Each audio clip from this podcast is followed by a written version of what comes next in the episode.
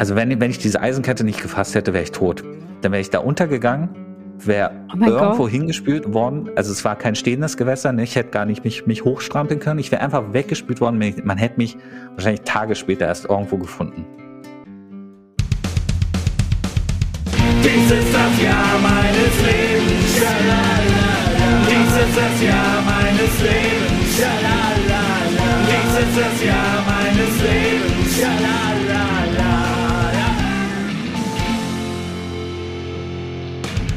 Das Jahr meines Lebens. So heißt der Podcast, bei dem ihr eingeschaltet habt. Schön, dass ihr da seid. Herzlich willkommen zur allerersten Ausgabe mit Christiane Wittenbecher, das bin ich, und Patrick Steller, das bin ich. das Jahr meines Lebens, der Podcast, in dem wir uns mit jeweils einem Jahr unseres Lebens beschäftigen.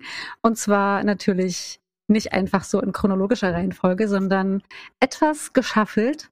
Aber wir fangen an mit dem äh, ereignisreichen Jahr 1989. Genau, der, der Hintergrund vielleicht an der ganzen Sache ist, dass wir uns überlegt haben, wo könnten wir anfangen, äh, wo wo gibt's so die ersten guten Erinnerungen, die man sich erzählen kann. Ich meine, zwischen äh, Geburt und dem vierten Lebensjahr, da passiert zwar eine Menge, aber an vieles kann man sich nicht erinnern und dann gibt's eher so die, gibt man das wieder, was die Eltern einem sozusagen erzählt haben. Und genau, wir haben dann ganz ähm, aus dem Bauch heraus das Jahr 1989 gewählt, weil es ein hochspannendes Jahr war. Da ist ja einiges passiert in Absolut. unser beider Leben. Es Genau. ist sozusagen das Kick-Off-Jahr. Und vielleicht nochmal ganz generell, was wir vorhaben. Also die Idee ist, dass wir eine Rückblende in unser beider Leben starten und zwar immer gemeinsam auf ein Jahr gucken. Und das hat natürlich aber keinerlei Anspruch auf Vollständigkeit oder auf äh, absolute Wahrheit, würde ich, soweit würde ich jetzt auch mal gehen, sondern es geht natürlich darum, ein bisschen anekdotisch auf das Jahr zu blicken. Und wir, uns ist natürlich klar, dass das Konzept Erinnerung ein sehr fragiles ist. Also Erinnerungen, ja, gerade je länger sie zurückliegen, sind so überlagert von, ja, was wurde uns erzählt, ähm, wie erinnern wir uns auch durch die Augen anderer an diese Zeit? Ähm, bestimmte Informationen kommen ja erst im Laufe der Jahre dazu. Also ganz vieles, was 89 passiert ist, ist uns vielleicht gar nicht so bewusst gewesen. Jetzt wissen wir es aber. Also wir gucken natürlich mit einem Blick drauf, der ähm, jetzt nicht, von dem man jetzt nicht sagen kann, dass er absolut wahr ist oder absolut objektiv. Aber das ist natürlich auch genau Konzept und Idee des Podcasts. Genau, vielleicht auch noch die Frage, warum ausgerechnet wir beide? Ähm, nun, wir sind beide 1983 geboren, beide in der damaligen DDR, ähm, haben aber komplett unterschiedliche Lebenswege hingelegt. Ne? Also Chrissy, du als Frau und ich als Mann, äh, wir haben sind natürlich irgendwie anders aufgewachsen, haben ganz andere Erfahrungen gesammelt. Eine Gemeinsamkeit gibt's auch noch. Wir waren und sind beides äh, Journalisten und haben uns über die Arbeit 2014 kennengelernt. Das heißt, wenn ihr wissen wollt, wie das eigentlich damals war, als wir uns das erste Mal durch Zufall in die Augen geblickt haben und voreinander standen, dann müsst ihr auch die Folge fürs Jahr 2014 ab, äh, warten. Und wenn ihr euch fragt, Mensch, Patrick und Chrissy, ihr habt so sympathische Stimmen, ging da eigentlich mal was zwischen euch beiden oder seid ihr sogar zusammen? Dann müsst ihr natürlich auf die Folgen 2014 bis 2021 und- beziehungsweise 2022 warten. Ähm, wir versuchen nämlich möglichst Großartiges Teasing. Genau, Storytelling-mäßig ne, arbeiten wir mit Cliffhangern und wir versuchen in den Jahren, in denen ähm, wir quasi in laufende Prozesse eintauchen. Zum Beispiel, es ist das zweite Jahr mit Freundin X. Dann versuchen wir trotzdem, uns in diesem Jahr nur auf die Erlebnisse zu beschränken und nicht denn die Vorgeschichte zu erzählen, sondern halt so ein bisschen hin und her zu springen. Ist ein Experiment. Es, es gab ja vorher Diskussionen zwischen uns beiden, ne? Machen wir es chro- chronologisch oder springen wir durch die Jahre? Wir haben uns für diesen spielerischen Ansatz durch die Jahre springen entschieden. Genau, und das wird so laufen, damit es besonders spannend ist, nicht nur beim Zuhören, sondern auch für uns. Wir wissen nämlich selber nicht, in welcher Reihenfolge wir das erzählen, Mhm. Sondern am Ende des Podcasts werden wir auslosen, welches Jahr wir als nächstes besprechen. Ich habe sogar schon ein kleines Computerprogramm gebaut, ähm, die ganzen Jahreszahlen eingelesen und drücke dann auf den Los-Knopf sozusagen. Und dann werden wir am Ende der Sendung erfahren, welches Jahr als nächstes rankommt. Patrick, das macht mir Angst. Gibt es eigentlich auch irgendwas, was du nicht kannst? Ich habe einfach nur zu viel Zeit gehabt und mich sehr exzessiv vorbereitet. Eine letzte Sache noch, bevor wir jetzt wirklich losstarten. Auf eine Regel haben wir uns auch noch äh, verständigt. Namen von Menschen, mit denen wir unser Leben verbracht haben, die nicht unmittelbar zu unserer engen Familie gehören, da wäre es albern, ändern wir. Aus Persönlichkeitsgründen, beziehungsweise auch damit wir vielleicht ein bisschen ablästern können oder die Wahrheit in unserem Sinne erzählen können. Ähm, ja, und wie gesagt, das macht man auch einfach nicht, ne? Wenn man jetzt sagt, hier, ich hatte, ich hatte mal was mit Sabine und Sabine hört es dann später und denkt sich, what? Das darf doch mein jetziger Freund nicht wissen, dass ich mal was mit dem Patrick hatte und so. Oder so solche, um, um solche Dramen zu verhindern. Und weil wir eben nicht den Anspruch haben, dass es absolut wahr sein muss, sondern es ist halt unsere, sind unsere Narrative, unsere Wahrheiten und da wollen wir natürlich niemanden irgendwie ähm, blöd dastehen lassen oder diskreditieren. Ne? Das ist ja gar nicht der Punkt, sondern wir wollen uns schützen und aber auch die Menschen, über die wir sprechen. Mensch, Chrissy, du drückst das immer so gewählt aus, das ist total super. Also das, was Chrissy gesagt hat. Gut. Vielleicht, bevor wir in die Geschichten eintauchen des Jahres 1989, äh, könnten wir einen kurzen Überblick geben, äh, quasi über das Zeitgeschehen, damit ähm, alle Leute, die uns jetzt zuhören, sich vielleicht zurückversetzt fühlen. 1989, was war da eigentlich? War ich da schon auf der Welt? Wie alt war ich da? Was war da los in dem Jahr? Ja. Das geht natürlich am allerbesten, indem wir das mal auditiv kurz zusammenfassen. Achtung, Einspieler. I've been looking for freedom. I've been looking so long. I've been looking for freedom.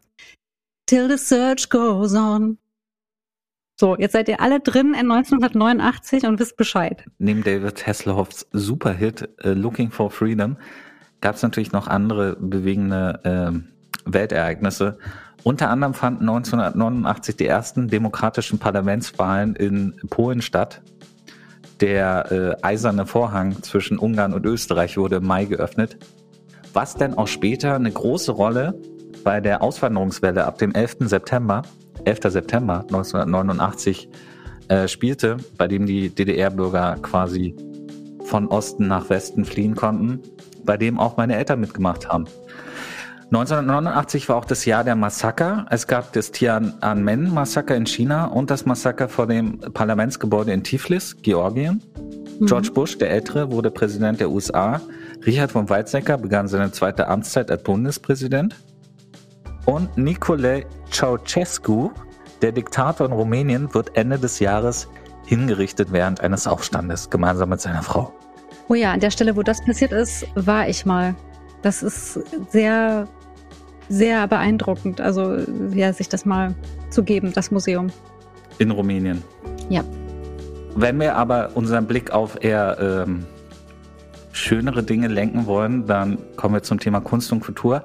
Ich habe mal einen kurzen Zusammenschnitt der größten subjektiv größten Hits von 1989 angefertigt. Wir hören mal kurz rein. You're simply war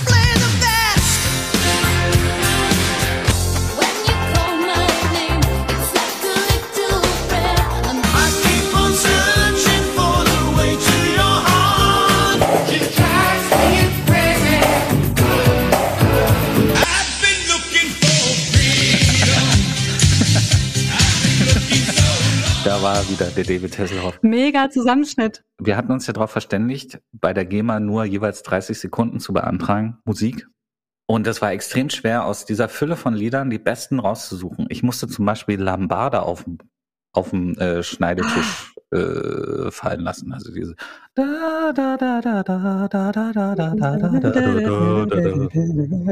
Genau. Was man aber festhalten kann, ist, dass ähm, dieses Lied von David Hasselhoff wurde ja quasi eher aus Versehen zur Hymne und dann äh, für, für die Wiedervereinigung. Und die, die andere große Hymne ist ja Wind of Change von den Scorpions. Habe ich nochmal nachgeguckt. Die ist wiederum erst 1990 erschienen. Ansonsten ProSieben geht auf Sendung, der Gameboy kommt in Japan auf den Markt. Hast du eigentlich einen Gameboy damals besessen irgendwann? Mal. Nein, Wahrscheinlich Nein ich, ich hatte mal kurz. Nie? Nein, ich hatte, nee. Doch, ich hatte irgendwann mal eine Nintendo-Konsole, da war ich aber schon im Abi-Jahr.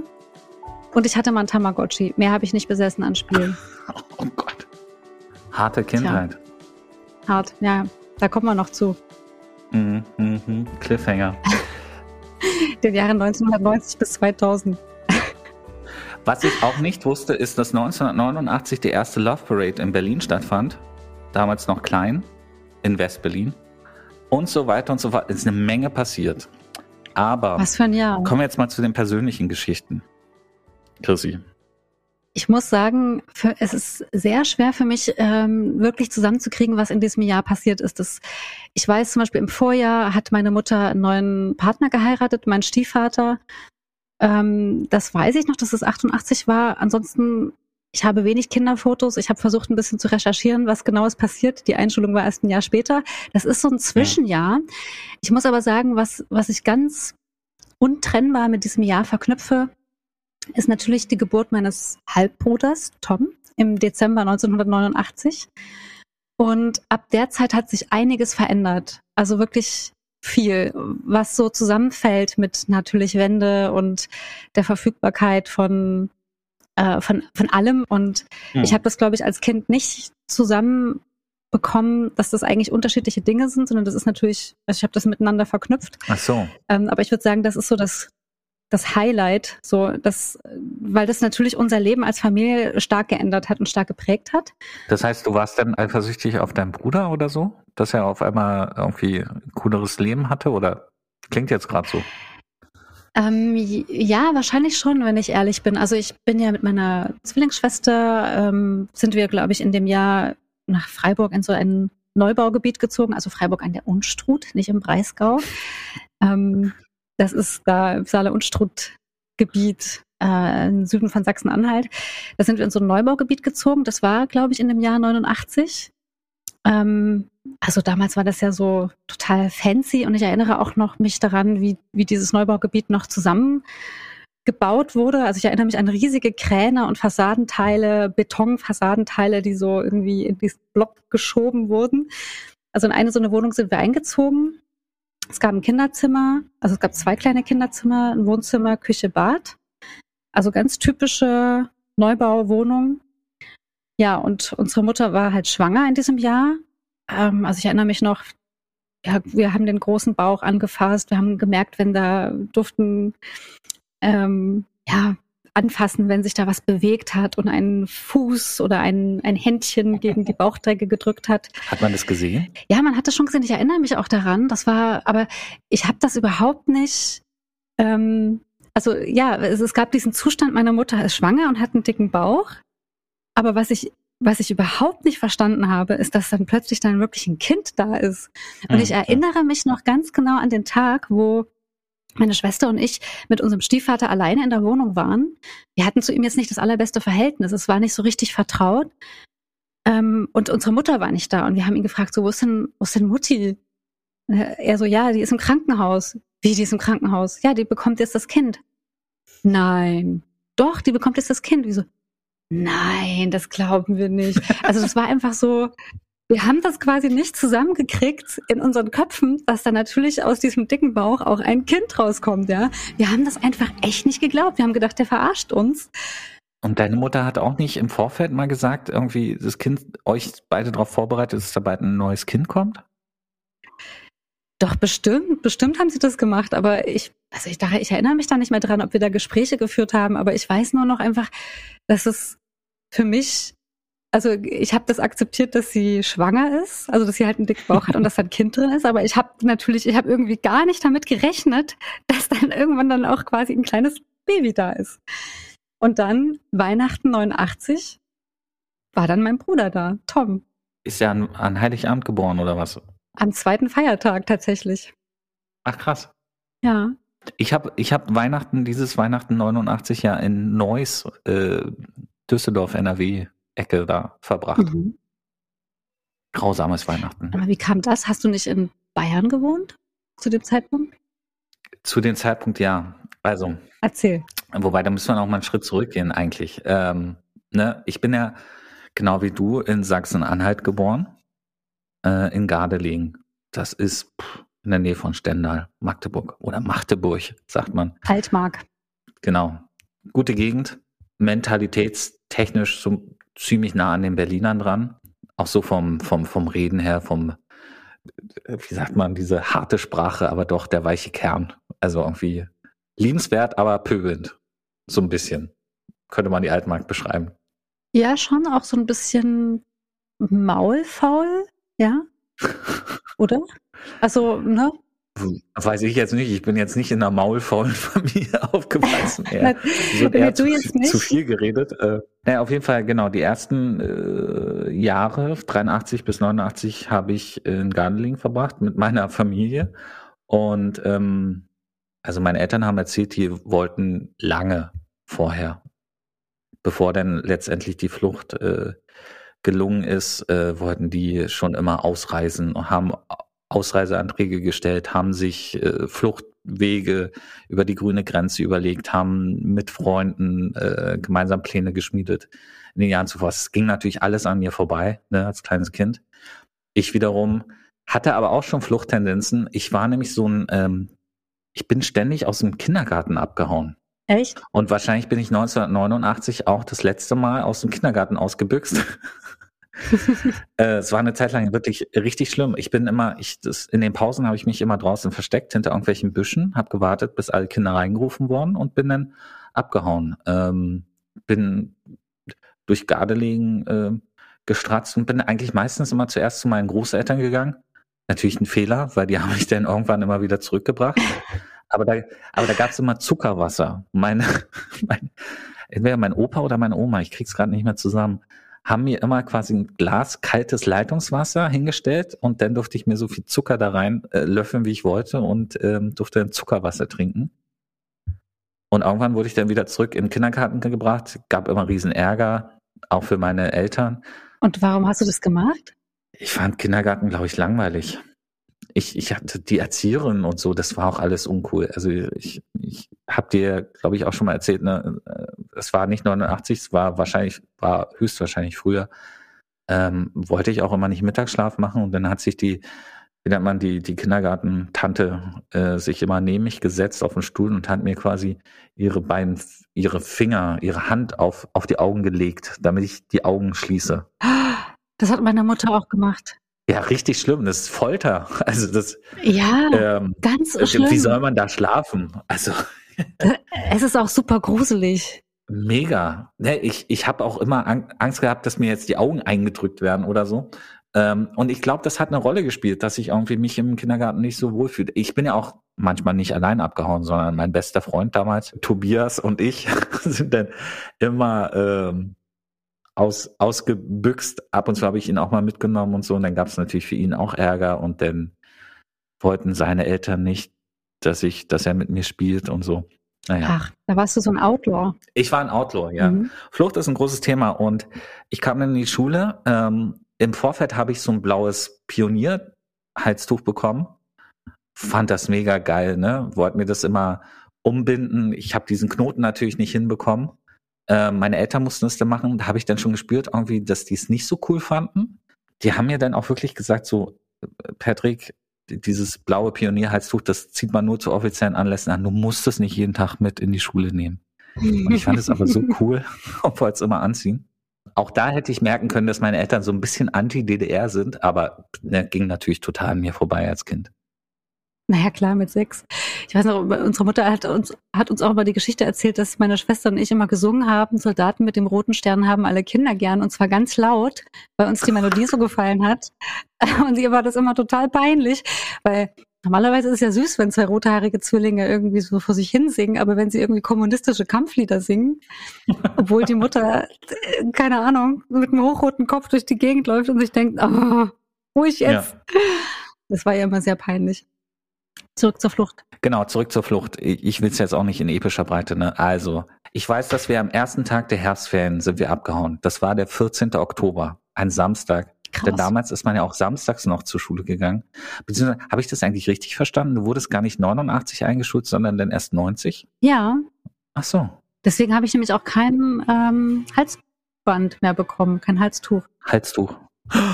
Ja. Weißt du, und, und ich drehe schon am Rad. Also für mich ist es eines der großen Lebensversäumnisse, dass ich nie ein rotes Halstuch bekommen habe, weil das hat man erst ab der dritten Klasse bekommen. Und du Mhm. hast noch nicht mal das Blaue bekommen? Oh, Nee, das Hart. ist, äh, ich, ich bin ja im Oktober geboren. Das heißt, ich war, ach, stimmt. ich bin quasi mit, mit warte mal, überlege, ich bin mit sieben quasi eingeschult worden, oder? Nee, Einschulung ist im August, also war es denn noch sechs. Aber du gehörtest Ja, okay. dann wahrscheinlich immer zu den Ältesten in der Klasse. Das kann schon sein, ja. Ja, ja. Ich bin ja im April geboren, ich gehörte immer zu den Jüngsten in meiner Klasse, wurde 89 Mhm. eingeschult und war dann quasi, ich glaube, acht Wochen ungefähr in der Schule, dann waren schon die Herbstferien am 14. Oktober. Und meine Eltern haben damals morgens um fünf mein Bruder und mich, mein Bruder, der vier Jahre jünger ist, also damals zwei war, ins Auto gepackt, hatten sich noch mit meinem, mit dem Vater meines Vaters, also Großvater väterlich, väterlicherseits äh, getroffen, haben Tschüss gesagt und sind los. Mir haben meine Eltern erzählt, dass wir in Urlaub fahren. Balaton, Ungarn. Und dann sind die wirklich durchgebrettert von der DDR runter ins Dreiländereck, ne? Tschechoslowakei rein. Damals war es ja noch ein Land, nicht Tschechei und äh, Tschechien und Slowakei. Und war noch ein Land. Dann irgendwie hatten die einen Reifenschaden, äh, sind dann, mussten Reifen wechseln, sind weiter nach Ungarn, Österreich und ähm, also von Ungarn nach Österreich war ja dann quasi der eiserne Vorhang, der Grenzübertritt von Osten in Westen sozusagen. Und dort in dem Ort Nickelsdorf, das war irgendwie der erste Ort in Österreich, wo die da angekommen sind, gab es einen großen Parkplatz. Da waren Haufen Autos, Haufen Leute, die aus der DDR geflohen sind. Und da sind die ungefähr 19 Uhr angekommen, also nach 14, 15 Stunden Autofahrt. Und da haben wir dann die Nacht verbracht auf dem Parkplatz. Und Mhm. früh morgens beim Tagesanbruch sind wir dann weiter. Und als dann meine Eltern, also da haben die sich schon gefreut, natürlich, als wir in Österreich waren, haben gedacht, okay, wir haben es geschafft. Krass ging das einfach. Ohne Probleme, ne, wurden nirgendwo kontrolliert an irgendwelchen Grenzübergängen. Und, ähm, und ich habe das alles noch nicht gecheckt, dass wir gar nicht auf dem Weg nach Ungarn sind, sondern irgendwo anders hin. Und als sie dann von Österreich nach Bayern reingefahren sind, fingen sie auf einmal an zu heulen. Und dann habe ich gefragt, was los ist. Und dann erst haben sie mir quasi am Morgen des 15. Oktober gesagt, wir fahren nie wieder nach Hause. Wir sind jetzt in Westdeutschland. Krass. Und ich habe sofort angefangen zu heulen. Und was ist mit meinem Hochbett und mit meinen Spielsachen und mit meinen Freunden? Ja, Krass. ich weiß gar nicht, was sie darauf geantwortet haben. Auf jeden Fall sind wir dann erstmal weitergefahren nach Unterwittelsbach Mhm. in eine Pension, so eine Art Auffanglager. Da waren auch noch so ein paar andere äh, DDR-Flüchtlinge. Und dort waren wir dann vier Wochen. In der Zeit wäre ich beinahe das erste Mal in meinem Leben gestorben. Und ähm, Was? vier Wochen später sind wir dann nach Eichach gezogen. Eichach ist zwischen Augsburg und München so eine Kreisstadt. Gibt es ein großes Frauengefängnis? Genau. Aber es ging irgendwie alles recht schnell. Meine Eltern waren quasi nur vier Wochen äh, heimatlos, wohnungslos, wie man es nennen will. Auf der Flucht sozusagen. Okay, wow, Moment. Also das ist ja wirklich krass. Jetzt auch noch ein Nahtoderlebnis, aber erstmal der Reihe nach. Also du, Genau, äh, du bist, du hast ja dann quasi in dem Moment erstmal erfahren, dass du, dass ihr nicht mehr zurückkehrt. Ja, ja. Also wie, wie lange oder wann hast du denn verstanden? Wann ist das denn wirklich angekommen und wie bist du denn dann damit umge umgegangen? Also jetzt nicht nur unmittelbar danach, sondern auch in den Tagen danach. Hast du das dann irgendwann einfach so annehmen können, akzeptieren können oder hat das ein bisschen länger gedauert? Also groß traumatisiert schien ich nicht gewesen zu sein. Ähm, daran kann ich mich nicht erinnern. Ich glaube, geholfen hat, dass ich, dass da auch in Unterwittelsbach in dieser Pension, dass da auch Kinder in meinem Alter war und dass man sich irgendwie, dass ich im Prinzip sofort neue Freunde gefunden hatte. Und dass mir meine Eltern dann auch natürlich versprochen haben, ähm, dass ich ein neues Hochbett bekomme und dass wir sicherlich irgendwann mal wieder zurückfahren, Oma und Opa Mhm. besuchen und so. Ne? Aufregend. Nee, ich glaube gar nicht, dass ich das so nach, nach dem ersten Schock als so schlimm empfunden habe. Ich meine, das war ja im Endeffekt äh, ne, 15. Oktober und am 9., also 15. Oktober waren wir im Westen und am 9. November war ja dann schon Mauerfall. Das ist ja Mhm. nicht mal einen Monat später gewesen. Also ich habe diese Aufregung unter den Erwachsenen schon mitbekommen und die saßen dann auch irgendwie vor, vorm Fernseher alle und haben so geguckt und haben dann auch, als dann plötzlich diese Bilder von, von der Berliner Mauer äh, gezeigt wurden, lagen sich dann natürlich auch so heulend in den Armen und Ich habe ich hab wahrscheinlich gedacht, was ist denn hier schon wieder los? Wieso wird denn ständig geheult? Hm. und so. Und auf jeden Fall haben mir dann meine Eltern aber auch mitgeteilt, ähm, dass das jetzt, dass, dass wir höchstwahrscheinlich äh, Oma und Opa und alle meine Freunde schon viel früher besuchen können. Und da war ich dann natürlich auch äh, glücklich. Krass. Also das, das muss ja auch für deine Eltern total aufregend gewesen sein, weil das war ja die Zeit, wo das quasi noch nicht klar war, dass man, also da hat sich das ja noch nicht so deutlich Fall. abgezeichnet, dass es zu einer Wende kommt. Ne? Ja, und wenn man sich vorstellt, die waren 27. 27 hatten zwei Kinder und sind nur mit so äh, mit allem, was in so ein Auto, in so ein, das ich weiß gar nicht, was es für ein Auto war. Äh, also kein großes. Mhm. Nur damit. Also im Prinzip ein paar Sachen am Leib und ein paar Mitbringsel sind sie rüber in den Westen und wussten nicht, was passiert. Das ist schon krass. Mhm. Äh, ich meine, ich will jetzt hier keine Parallelen zu dem, was jetzt gerade in der Ukraine stattfindet und die Leute, die hierher kommen, die ja ungefähr genauso wenig oder noch weniger mit haben. Aber da wird einem ziehen, aber da wird einem nochmal bewusst, was es, wie krass es sein muss. Und ich glaube auch deshalb, dass man gerade 2015 äh, oder eben jetzt mit den ganzen Flüchtlingen, die nach Deutschland kommen, da muss man einfach mal fucking äh, Mitgefühl haben und alles tun, dass die Leute hier irgendwie äh, ankommen können, sozusagen. Zumal, also man braucht sich ja nur mal selber überlegen, was eigentlich alles passieren muss, bis man selber den Entschluss fasst, ich verlasse jetzt dieses Land. Hm. Also klar, es ist ein Nachbarland, das die gleiche Sprache spricht. Das ist sicherlich noch mal was anderes, als jetzt komplett ähm, in einer anderen Kulturkreis zu, auszuwandern. Aber trotzdem, ich finde schon, man hält ja schon sehr, sehr viel aus, bis man, bis, bis man wirklich sagt, okay, jetzt halte ich es hier in dem Land nicht mehr aus. Und ich finde es auch total mutig, also Kind und Kegel einzupacken und zu sagen, wir probieren das jetzt mal. Und das ist ja schon auch eine Reise ins Ungewisse. Da war ja einfach ganz viel gar nicht klar. Und erstmal in so ein Flüchtlingscamp, ein Flüchtlingscamp anzusteuern. Wow. Ja, ja. also ich meine, der Grund, warum wir nach Bayern sind, äh, war auch ein ganz pragmatischer. Ähm, zwei Schwestern meiner Mutter, ähm, also sind mit offiziellen Ausreiseanträgen in den Jahren zuvor ausgewandert. Ne, wenn du so einen mhm. Ausreiseantrag gestellt hast, hat es ja immer ein paar Jahre gedauert, bis es bewilligt wurde. Das heißt, die eine Schwester hat in Nürnberg gewohnt und die andere in München. Dementsprechend war für meine Eltern klar, wenn Flucht, dann irgendwie nach Bayern und dann dort auch in der Gegend bleiben, sozusagen. Und im Endeffekt sind wir dann Silvester auch wieder zurück äh, nach Gardeling gefahren und ähm, das war dann krass. Die Wohnung war ausgeräumt. Darum hatte sich mein äh, Opa väterlicherseits gekümmert. Und die ganzen Sachen, also man kann jetzt meinen, ne, meine Eltern waren ja ungefähr zwei Monate weg. Man könnte meinen, mhm. dass man empfangen wird wie die Helden und dass die Leute sagen, hier übrigens eure Sachen haben wir alle verwahrt, könnt ihr alle mitnehmen, könnt ihr euch ein neues Leben in Bayern aufbauen, hier viel Glück. Genau das Gegenteil war der Fall. Meine Eltern haben gesagt, die kamen da zurück und dachten, sie sind hier auf ihrer eigenen Beerdigung. Und äh, niemand hat gesagt, wo die Sachen sind, mussten sich erst erfragen. Dann mussten sie sich die irgendwie, die waren mit den Nerven völlig am Ende, ne? Es war ja alles anstrengend und so.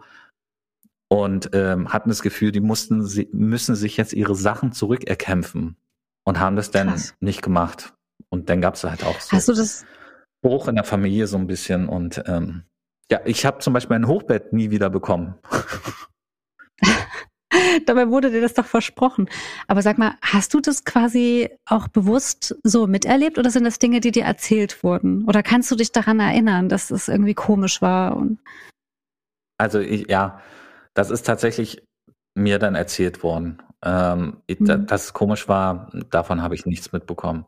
Ich habe auch nicht gecheckt, dass mein, ähm, also es, die spielte sich eher quasi auf der Seite der Familie meines Vaters ab, dass die die ganzen Sachen in äh, beschlagnahmt hatten und nicht mal rausgerückt hatten und dass da Jahre später kein Kontakt war, das habe ich auch gar nicht gecheckt. Und äh, so im Nachhinein ist mir das auch nicht aufgefallen, dass da so ein paar äh, Jahre der Kontaktlosigkeit waren in diese Richtung sozusagen. Ja, man ist ja als Kind auch wahnsinnig anpassungsfähig bei sowas, wenn sich so Dinge ja, verändern. Ne? Also es das heißt ja nicht, dass das spurlos an einen vorbeigeht, aber Kinder sind da, ja, für sie ist das das neue Normal und damit lebt man dann und das wird eigentlich gar nicht hinterfragt. Ja. Ich glaube natürlich nicht, dass das spurlos an mir vorbeigegangen ist. Ähm, ich habe ja später, ein kurzer Teaser für Folge 2019, äh, habe ich ja auch äh, dann eine Gruppentherapie begonnen und irgendwann im Laufe des Prozesses haben wir auch über früher geredet und ähm, ich war ja in der Folgezeit in Bayern, war ich ein ziemlicher Stubenhocker. Und die Therapeutin denkt schon, dass das sicherlich auch mit diesen Fluchterfahrungen zu tun hat. So nach dem Motto, ich gehe nicht raus, weil was ist, wenn ich zurückkomme und da ist die Wohnung nicht mehr da oder irgendwas ist weg. Ja. Also so dieses Dableiben, dieses an die Eltern das klammern, das war schon in den Jahren danach dann ziemlich äh, intensiv. Ich kann mir das total gut vorstellen, dass das natürlich diese Wirkung auf dich hat, weil ich meine, du hast mir ja vorhin noch gesagt, dass du regelmäßig aus der Kita ausgebrochen bist, zu deinen Großeltern gegangen bist. Also natürlich, äh, das wirkt jetzt nicht so, als sei es ein Stubenhocker, aber das kann ich mir schon vorstellen, weil das ist ja schon eine Verlusterfahrung. Mhm. Das hat bestimmt auch auf eine gewisse Art ähm, traumatisierenden Effekt. Wurde mir dann aber auch erst später klar, ne? Aber ich denke, insgesamt bin ich sicherlich glimpflich durch die ganze Sache gekommen. Ne? Naja. Ich möchte nicht. Spaß. also, wow, ich habe ich habe leider, also was, was dieses Jahr angeht, gar nicht so präsente äh, ähm, Erinnerungen an so politische politische Dinge. Ich weiß, ich, ich habe nur noch präsente Erinnerungen an das, was sich alles geändert hat. Das wäre dann aber, glaube ich, eher was für die Folge 1990. Hm. Ähm, aber sag mal, du hast vorhin angedeutet, dass du dann irgendwie später äh, noch ein Nahtoderlebnis hattest. Was hat's damit auf sich? Wie ist das passiert? Was ist da passiert? Was ist da passiert? Wasser. Wasser und ich, also ich bin in meinem Leben, äh, wäre ich fünfmal beinahe gestorben. Viermal hat Wasser damit zu tun. Und ähm, das war, glaube ich, das erste Mal. Kannst du kurz an dieser Stelle schon mal die Folgen, die Jahreszahlenfolgen für die weiteren Nahtoderlebnisse nennen? Sagen wir, nee, äh, oh, das wird schwierig. Da muss ich nochmal in die Recherche gehen, ne? Ich mache das ja immer okay, so mit gut. Fotos und äh, sowas wie äh, Tagebucheinträge okay, und so. Das letzte Nahtoderlebnis kann ich wiederum sagen, das wird äh, im Jahr 2018 passieren. Wow. Aber äh, zurück zu 1989. Okay, okay. Ähm, genau. Ich habe, wir, wir befinden uns immer noch in Unterwittelsbach in einer Pension mit so ein paar anderen DDR-Flüchtlingen. Okay und Kindern. Ähm, ich, ich sag mal, wir waren, lass uns fünf, sechs Kinder gewesen sein. Und wir haben in diesem, in dieser Pension Verstecken gespielt im Keller. Und ähm, ich bin mit, mit einem Mädel, sind wir irgendwie weggerannt vor, vor der Person, pff, wahrscheinlich ein Junge, der irgendwie gerade gezählt hat, irgendwie bis, bis 20, sind wir weggerannt und immer tiefer in den Keller hinein und in so einen dunklen Raum. Und äh, die Tür stand offen und wir sind dann erstmal rein und sind dann quasi mit Blick zur Tür immer äh, rückwärts immer weiter rein in den Raum und plötzlich falle ich. Und okay. durch Glück beim Fallen greife ich irgendwie um mich und bekomme eine Eisenkette zu fassen. Plötzlich wird es nass und ähm, das Mädchen, was mit mir äh, in dem Raum war, rennt schreiend weg, holt Hilfe, habe ich dann später erfahren. Und ich äh, bin noch total panisch orientierungslos. Irgendwie ist es nass, es ist Wasser. Ich bin in so ein, im Prinzip in so einen Gullideckel oder so einen Abfluss reingefallen, in, in dem, was es da gab, in, in diesem Hotel im Keller irgendwie. Und äh, mein großes Glück war, dass da so eine Eisenkette an so einem Geländer befestigt war, das in diesen Abfluss hineinhing. Also wir reden hier wirklich von so einem Durchmesser von bestimmten Meter. Ähm, Krass. Und habe mich dran festgehalten. Und irgendwann kam dann auch, kam das Mädchen zurück mit, mit ich glaube, mit meinem Vater oder mit irgendeinem anderen Erwachsenen. Ich glaube schon tatsächlich mit meinem Vater oder meinen Eltern, der mich dann rausgezogen hat und dann habe ich geheult und äh, meine Mutter hat geheult und äh, weil es war nämlich so, das Ding, dieser Abfluss war auch mit der Kanalisation verbunden und ähm, hätte mich quasi irgendwie rausgespült. Also wenn ich untergegangen Krass. wäre, ich konnte auch noch nicht richtig gut schwimmen oder noch gar nicht schwimmen, ich weiß es nicht. Also wenn, wenn ich diese Eisenkette nicht gefasst hätte, wäre ich tot. dann wäre ich da untergegangen, wäre Oh irgendwo Gott. hingespült werden worden. Also es war kein stehendes Gewässer, ne? ich hätte gar nicht mich, mich hochstrampeln können. Ich wäre einfach weggespült worden. Man hätte mich wahrscheinlich Tage später erst irgendwo gefunden. Und da waren natürlich dann alle so, oh, Krass. ja, Oh, ey, zum das war das Glück. erste Mal beinahe ertrinken. Ja, Wow. ja. Habe ich mir nicht ausgesucht, ne, diese Geschichte. Also, dass ich, ich habe das jetzt nicht extra gemacht für diese. Für ich stelle mir das jetzt gerade vor, wie du so heldenhaft, so einarmig, total lässig diese Eisenkette greifst und noch so lässig hin und her schwingst, abspringst und Nee, ich, ich, ich krieg auch nicht Krass. mehr zusammen, wie, wie, wie überhaupt die Eisenkette in meine Hand gelandet ist. Also das muss wirklich alles Zufall gewesen sein, wirklich. Also das war kein bewusster Mhm. Akt. Super. Siehst du mal die Eisenkette, mit der man Dinge festbindet, Verlust, Flucht und ausgerechnet die Eisenkette, der eiserne Vorhang. Oh Gott, ich versuche gerade irgendwie so eine, Äh. das mit einer Metapher zusammenzubinden, aber es gelingt mir nicht so richtig. naja, Du hast dich quasi an einem eisernen Vorhang festgehalten, wenn man so will. auf jeden Fall. Der eiserne Vorhang hat mich gerettet. Stark. Genau. Das waren eigentlich so, so meine, meine großen Geschichten. Ein, ein Mini-Geschichte noch ganz kurz. Ich habe ganz am Anfang mal erzählt, Weihnachten habe ich in Neuss verbracht. Ähm, grausames Weihnachten, weil wir mussten in die Kirche, also quasi erstes Weihnachten im Westen, in die Kirche und Bescherung gab es erst 22 Uhr. War der Horror für meinen Bruder und mich. Viel, viel zu spät, ewig lang warten. Ey, Wir sind halb ausgerastet, meine Eltern sind halb ausgerastet, weil die fanden damals Bescherung um 18 Uhr schon richtig geil. Und über die Jahre ist die Bescherung eher noch weiter nach vorne gerückt, dass man, dass wir jetzt teilweise 16.30 Uhr irgendwann anfangen. Aber es muss damals richtig schlimm gewesen sein. Der, das einzige Highlight, warum sich die Geschichte trotzdem lohnt, ist, dass ähm, die Familie, bei der wir da waren, das war irgendwie eine Tante von meinem Vater oder so, oder eine Cousine, die wiederum die Cousine von Bertie Vogts ist oder war. Ich weiß nicht, ob sie noch lebt. Gibt keinen Kontakt mehr. Das heißt, Bertie Vogts, Bundesbertie mhm. und ich, da gibt's eine ganz krumme Verbindung über fünf Ecken. Nicht blutsverwandt, aber doch näher dran als Kevin Bacon, würde ich sagen. Ja, krass. Patrick, dein Jahr 1989 war auf jeden Fall definitiv einprägsamer als Dinge, die mir so 89 passiert sind. Aber das, klar, mit Flucht und Nahtoderlebnis kann ich das total nachvollziehen. Bei mir ist es vor allen Dingen die Geburt meines Bruders ähm, 89 die mir in Erinnerung geblieben ist. Aber wir können ja das Jahr jetzt nochmal äh, jeder für uns beide zusammenfassen und zwar in so drei kleinen Mini-Kategorien. Mhm. Und zwar, was haben wir in dem Jahr gelernt? Dann als zweites, was aus diesem Jahr ist Gott sei Dank vorüber? Und vielleicht als letztes noch das Jahr in einem Wort. Okay. Du darfst anfangen, Patrick. Was hast du in diesem Jahr 1989 gelernt? Was habe ich in dem Jahr gelernt? Ich habe gelernt, dass ich dringend schwimmen lernen muss. Sehr gut. Und Chrissy, was hast du gelernt? Definitiv Learning des Jahres 1989. Aus schwangeren Babybäuchen kommen auch Babys raus.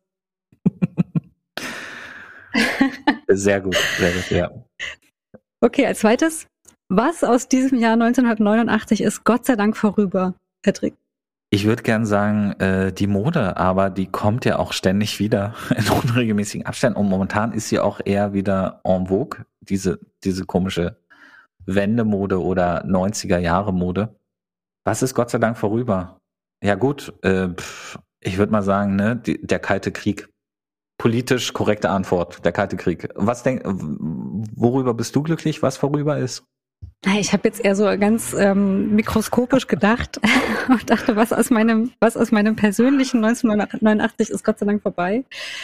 Und ich glaube, da ist, äh, tja, mh, rückwirkend betrachtet die Knappheit von Gütern. Ja. Ich meine, ne, man macht ja immer so Witze über die Ossis, dass die da auf Bananen abfahren in der ersten Zeit, aber ey, man muss sich das mal reinziehen, wenn man, äh, wenn, wenn Bananen und Orangen und Mandarinen und sowas, wenn das so, wenn das gab's vielleicht einmal im Quartal, mit so einer Essensmarke im Konsum, dann war es natürlich was Besonderes. Ne? Ja, du denkst jetzt ja an Vitamine und Obst, ne? Ich denke natürlich an Schokolade. Ach, stimmt. Alter, dieses Reichtum an Süßigkeiten. Und woran ich mich noch erinnere, ähm, Frühstückscerealien, Kelloggs und so, Crunchy Oh, Nut und sowas. Stimmt, stimmt. Und. Fernsehen. Mm, diese Fernsehen. ganzen Zeichentrickfilme und so. Ja. Äh, Zeichentrickserien und so. Aber kommen wir in den Jahren danach sicherlich auch mal zur Sprache, was wir Auf da so alles Fall. weggeguckt haben.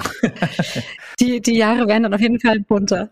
Das dritte ist die Frage, dein Jahr 1989 in einem Wort. Flucht. Ich, ich, bisschen banal, aber es ist, steht alles im Zeichen der Flucht. Und damit habe ich ja noch nicht mal wirklich was zu tun. Außer man bezieht die Flucht auf den Kindergarten. Die Flucht aus dem Kindergarten. Ja. Und dein Wort? Ich würde sagen, Wachstum. Okay, das ist ein schöner Wrap-up, finde ich. Ich finde, diese Kategorien sollten wir uns aufheben, auch für die nächsten Das Folgen. Aber wie geht's denn jetzt weiter? Jetzt geht's folgendermaßen weiter. Jetzt äh, werde ich mein Handy schnappen, wo diese äh, virtuelle Lostrommel drin ist. Währenddessen werde ich äh, später im Schnitt ein Geräusch einspielen. Das klingt wie analoge Lostrommel. Cool, Tombola, aufregend. Und Tombola. Und wir, ich drücke jetzt auf den Knopf und dann werden wir gleich herausfinden, mit welchem Jahr es als nächstes weitergeht. Siehst, du- siehst du das hier? Siehst du? Ich Kreisch. drücke mal hier auf den Knopf. Siehst du? 2006. Das Jahr 2006. Wow. Geil. Das ist Wir machen einen ähm, großen Sprung. ja, aber gleich wieder so ein Highlight-Jahr. 2006, was war da? Fußball-WM in Deutschland. Richtig. Haben wir sicherlich auch alle diverse Erinnerungen daran. Ja, und es war das erste Jahr, in dem ich mit Katharina zusammen war. Gutes Teasing. Dann freue ich mich auf 2006 das nächste Mal. Ich freue mich auch. Dann würde ich sagen, Outro-Musik und wir haben jetzt eine Woche wieder Zeit, uns in das Jahr, in das nächste Jahr hinein zu recherchieren. Chrissy, ich wünsche dir viel Erfolg beim Fotos besorgen, durchgucken, mit äh, der Schwester reden, mit Freunden reden, mit äh, Familie reden, äh, alte Aufzeichnungen durchforsten, um möglichst viele gute Geschichten über das Jahr 2006 zusammenzutragen. Okay. Autobiografische Recherche.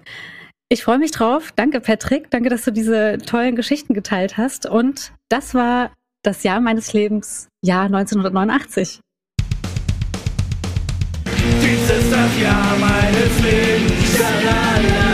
Dies ist das Jahr meines Lebens. Schalalala. 1989, 1990, 1991, 1992, 1993, 1994, 1995, 1996, 1997, 1998, 1999 und natürlich auch 2000. Dies ist das Jahr meines Lebens. Das Jahr meines Lebens. Schalalala. 2001, 2002, 2003, 2004, 2005 und 6, 2007, 2008 und 9, 2010, 2011, 12, 13, 14, 15, 16, 17, 18 und 2019. das Jahr meines Lebens. Schalalala. Dies ist das Jahr meines Lebens. Schalalala. Also, das war doch. Warte mal, das war. Genau, das war in dem Jahr. Das war 2000. Ähm, nee, warte. 1900, nee, nee, das war schon 2000er. Warte, genau. Das war nämlich in dem Jahr, wo auch. Ähm, 2020,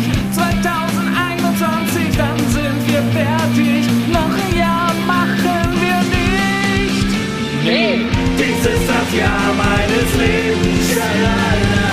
Dies ist das Jahr meines Lebens. Schalalala. Dies ist das Jahr meines Lebens. Schalalala. Dies ist das Jahr meines Lebens. Schalalala.